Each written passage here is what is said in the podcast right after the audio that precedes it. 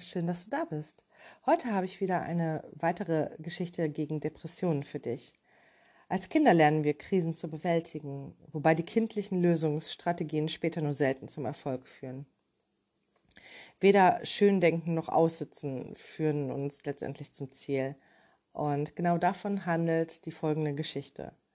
Der Müller und die Krähen. Es war einmal ein einfacher Müller der lebte zufrieden mit seiner Frau und seinen beiden Kindern in seiner Mühle. Viel hatte er nicht. Doch das, was er mit seiner Hände Arbeit erwirtschaftete, reichte gut, um die Familie zu ernähren. Im Sommer ließ die Sonne das Korn reifen und der Dorfbach floss schnell genug, um das Mühlrad anzutreiben, wenn die Bauern im Herbst das Korn brachten, um es vom Müller zu Mehl mahlen zu lassen. Als Lohn für seine Arbeit erhielt der Müller Korn, Früchte und manchmal sogar ein halbes Schwein. Da der Müller all das Korn, das die Bauern brachten, nicht auf einmal mahlen konnte, lagerte er den Rest in einem großen Kornspeicher, sorgfältig getrennt nach Roggen, Gerste, Weizen und Hafer, so dass er den ganzen Herbst bis in den Winter hinein gut zu tun hatte. Wieder einmal war ein Sommer ins Land gegangen und der Kornspeicher begann sich zu füllen. Nach getaner Arbeit saß der Müller mit seiner Frau in der Abendsonne auf der Holzbank vor dem Haus und sie sahen ihren Kindern beim Spielen zu. Haben wir es nicht gut, Frau? sprach der Müller. Zwei gesunde Kinder, genug Arbeit für ein anständiges Auskommen und fröhliche Herzen, das Schöne im Leben zu sehen. Zustimmend nickte seine Frau und schmiegte sich an ihren Mann. Plötzlich erschrak sie und wies mit der Hand zum Abendhimmel. Sieh doch nur. Überall ist der Himmel klar und blau und beginnt sich im Abendbrot zu färben. Und doch sieht es dort aus, als käme eine schwarze Wolke immer näher. Der Müller folgte ihrem ausgestreckten Arm, und tatsächlich näherte sich eine schwarze Wolke und wurde immer größer größer und lauter, denn die Wolke bestand aus abertausenden schwarzen Vögeln. Ängstlich drückte sich die Frau an ihren Mann, und auch die beiden Kinder sprangen schutzsuchend auf seinen Schoß. Die Vögel tun uns nichts, beruhigte der Müller Frau und Kinder.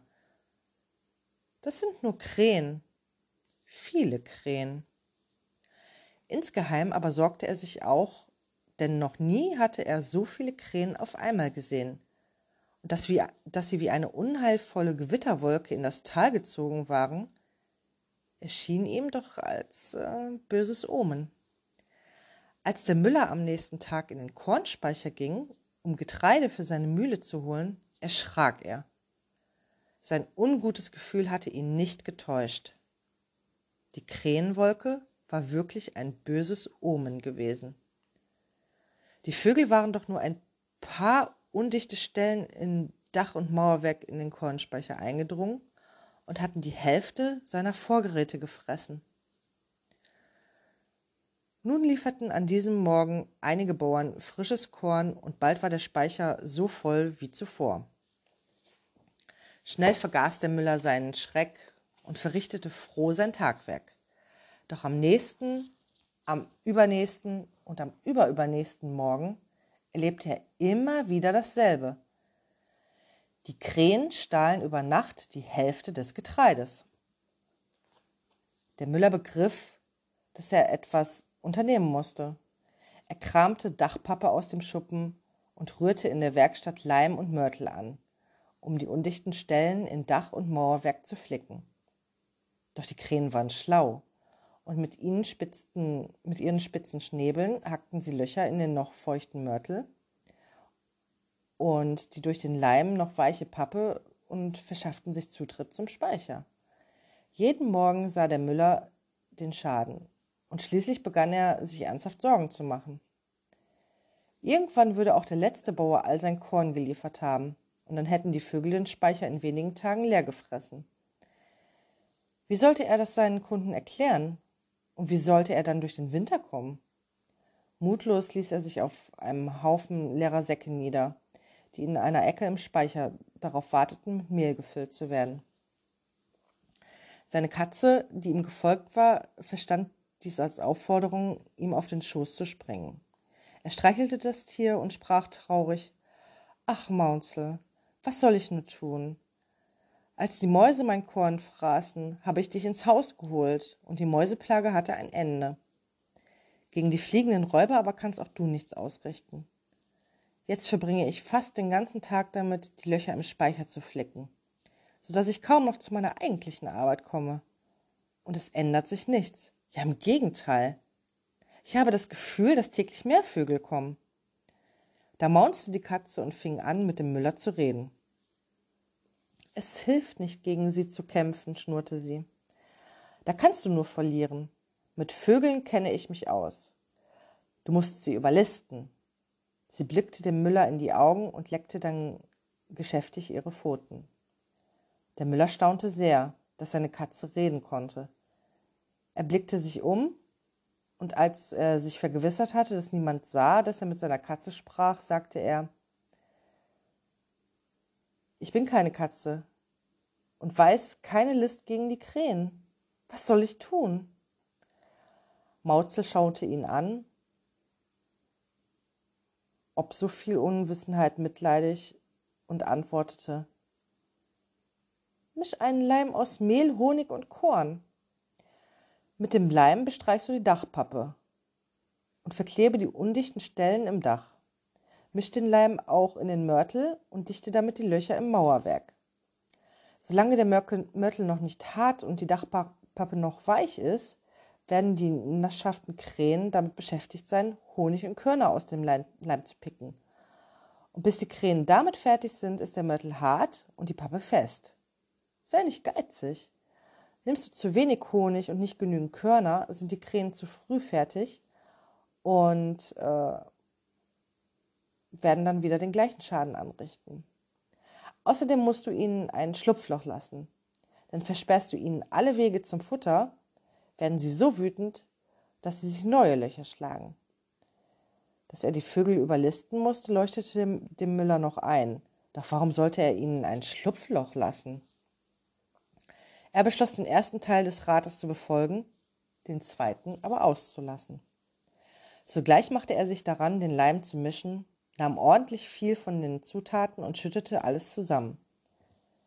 Doch als er das Gemisch verrührte, dachte er, dieser Leim ist viel zu dick, so kann ich ihn nicht verarbeiten.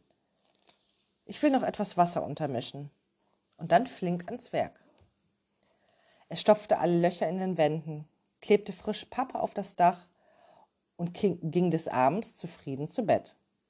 Doch am nächsten Morgen waren alle Löcher wieder aufgebrochen und wieder fehlte die Hälfte des Getreides.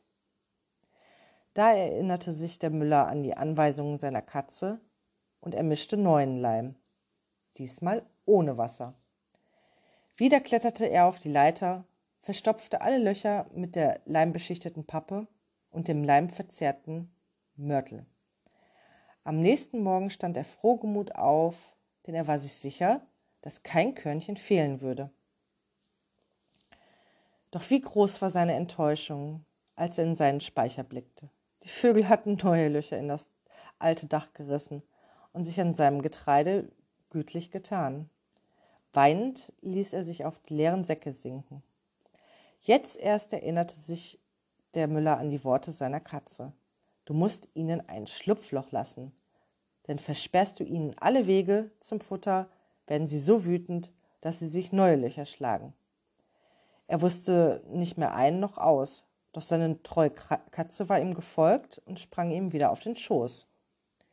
Du hast nicht auf mich gehört, tadelte sie den Müller und rieb ihren Kopf an seinem Arm.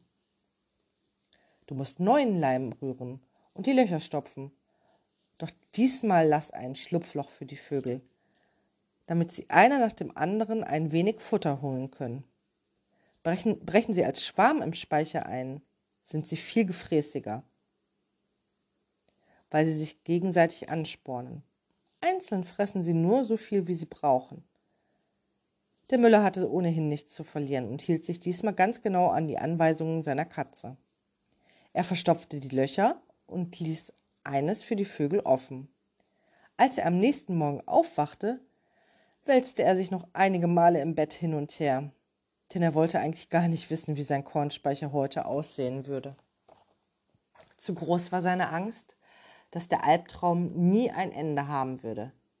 Erst als seine Frau besorgt nach seinem Befinden fragte, raffte er sich auf, nahm allen Mut zusammen und ging langsam über den Hof zu seinem Lager.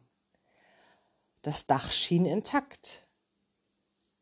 Und auch die Wände sahen genauso aus wie am vorherigen Tag. Hoffnungsvoll öffnete er das Tor. Es war so viel Korn im Speicher wie am Tag zuvor.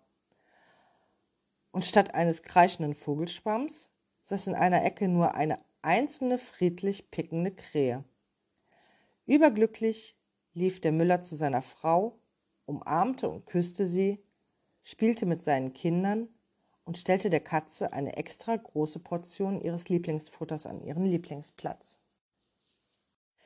Diese Geschichte zeigt uns also, dass man manchmal intelligente Lösungsstrategien benötigt, um eine Krise zu bewältigen, aber dass man definitiv niemals aufgeben sollte und immer weiter kämpfen sollte, denn aufgeben ist bekanntlich niemals eine Lösung. Und ähm, ja, vielleicht hat dir die Geschichte zusätzlich auch noch gezeigt, dass es ab und an durchaus sinnvoll sein kann, auf eine sanfte Seele mit großem Herzen zu hören und ähm, ja, sich danach zu richten, was sie einem rät. Wenn du nun irgendwelche Fragen, Anregungen oder Anmerkungen hast, kannst du mich gerne kontaktieren. Die Kontaktdaten findest du in der entsprechenden Infobox. Und ich würde mich sehr freuen, von dir zu hören und mich mit dir auszutauschen. Wir hören uns dann bald wieder. Bis dahin wünsche ich dir von Herzen alles Gute.